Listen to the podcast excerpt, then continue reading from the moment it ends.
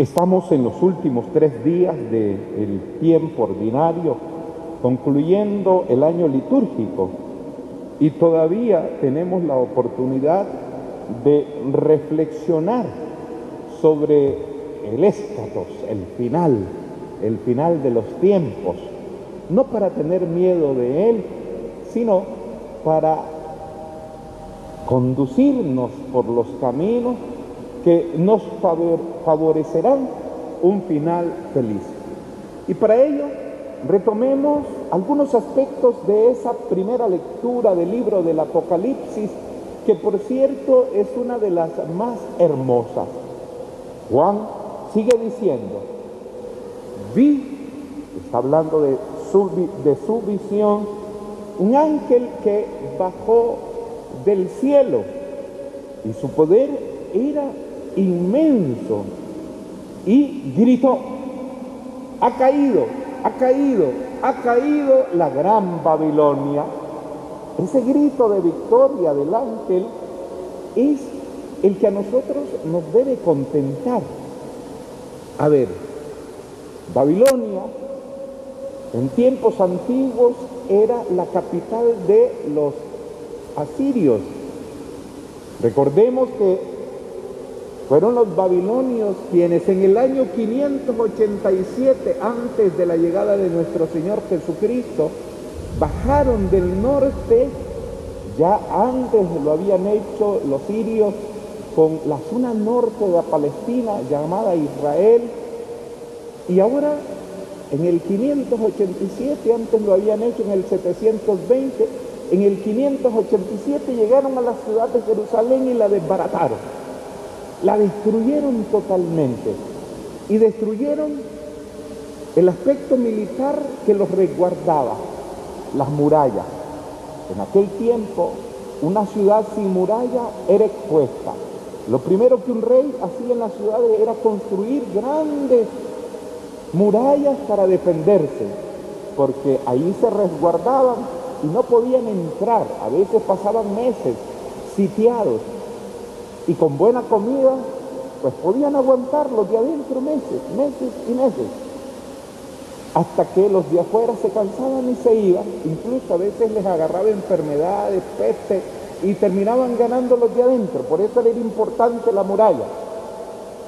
Y la parte espiritual, el templo. Le desbarataron las murallas, le desbarataron el templo, se desmoronaron totalmente.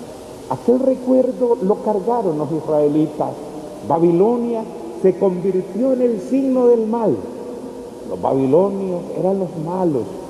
Y por eso, ya en el Nuevo Testamento, el escritor recuerda el símbolo del mal y dice, cayó, cayó, cayó la, gran Babilonia.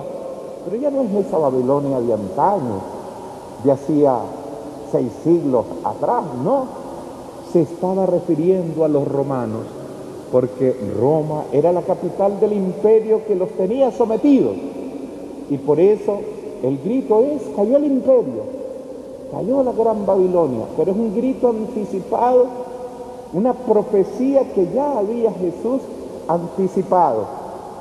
Hoy nosotros ya no lo digamos ni a la antigua Babilonia, ni al imperio romano que tenía sometido a los de Israel, sino que la Babilonia es símbolo del mal simplemente.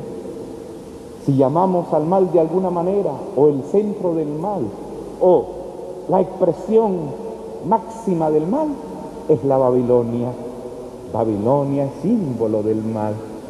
Por eso, escuchar del libro del Apocalipsis, cayó, cayó, cayó la gran Babilonia, es un signo de alegría para nosotros, queridos hermanos, porque en efecto, Cristo Señor, con su muerte y resurrección, ha vencido a la gran Babilonia, ha vencido al mal. Las potencias del infierno no pueden con el Señor. Y miren qué bonito el canto, porque es un canto, ese que brota del ángel diciendo que ha caído, aleluya, la salvación, la gloria y el poder pertenecen a nuestro Dios porque sus sentencias son legítimas y justas. Él ha condenado a la gran prostituta que corrompía a la tierra con su fornicación y le ha pedido cuentas de la sangre de su siervo. Aleluya. El humo del incienso de la gran ciudad se eleva por los siglos de los siglos. Es el canto hermoso de la victoria. Queridos hermanos, al llegar pues al final del año, nosotros ni mucho menos tenemos que tener miedo a un fin, ni de la vida terrena, ni el fin universal, cuando nuestra vida está enrutada con el Señor.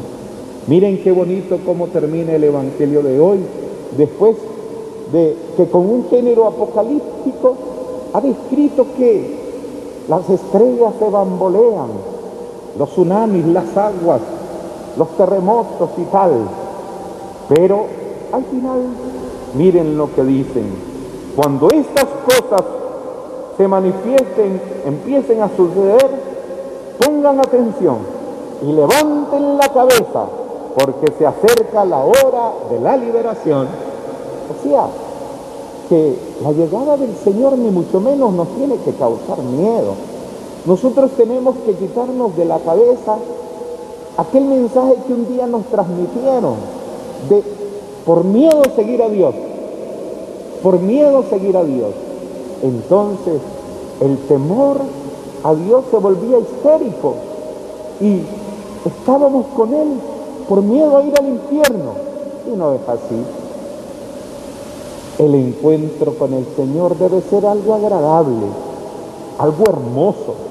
Cuando yo vengo al templo y me encuentro con Jesucristo, yo debo de sentir un gozo, un alivio, una fuerza, una paz, una seguridad, una confianza que contrarresta lo que el mundo me ofrece.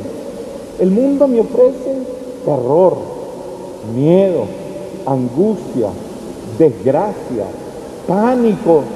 Y al final lo que el mundo me ofrece es muerte.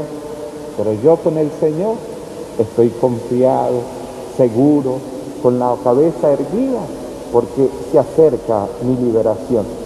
Por ello Jesús es buena noticia, es evangelio, es alegría. Y nosotros, queridos hermanos, que lo hemos conocido, y que nos hace tanta falta que jueves a jueves vamos donde Él, como lo hemos hecho hoy. Yo pensé que con tanta agua solamente iba a celebrar la misa con el sacristán y los monaguillos, pero me alegra verlos como ustedes han venido al templo. No obstante el agua, que es que nos gusta estar con el Señor, que nos gusta escuchar al Señor, que nos gusta ver a Jesús, que nos gusta comulgar al Señor, que nos gusta alimentarnos de Él. Y por eso estamos aquí. Pero ese, esa paz, esa alegría, esa seguridad, esa confianza, hay que compartirla. Y por eso nuestra vida es la de misioneros. Luego allá en nuestro testimonio, en nuestra paz, en nuestra confianza, en nuestra seguridad, en nuestro optimismo, en nuestra fuerza, nosotros pues llevamos al Señor, compartimos, misionamos, evangelizamos al Señor. Qué bien pues que este año, a pesar de todo, Dios ha estado con nosotros y nos está sacando adelante.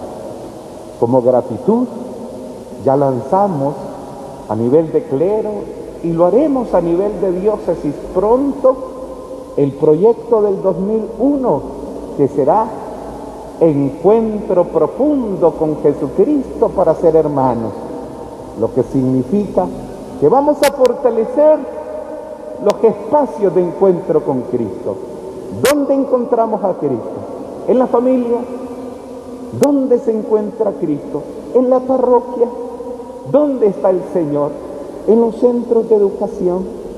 ¿Dónde puedo ver al Señor? En los movimientos, la pastoral familiar, la pastoral juvenil, etcétera. ¿Dónde está el Señor? En los actos de piedad popular, en los viacrucis, en las procesiones, en las fiestas patronales. Vamos entonces a fortalecer esos lugares de encuentro con Cristo para que así otros como nosotros sintamos la satisfacción de tenerlo, de recibir de Él su bendición, como lo haremos dentro de poco. A Él pues la alabanza, la gloria por los siglos de los siglos.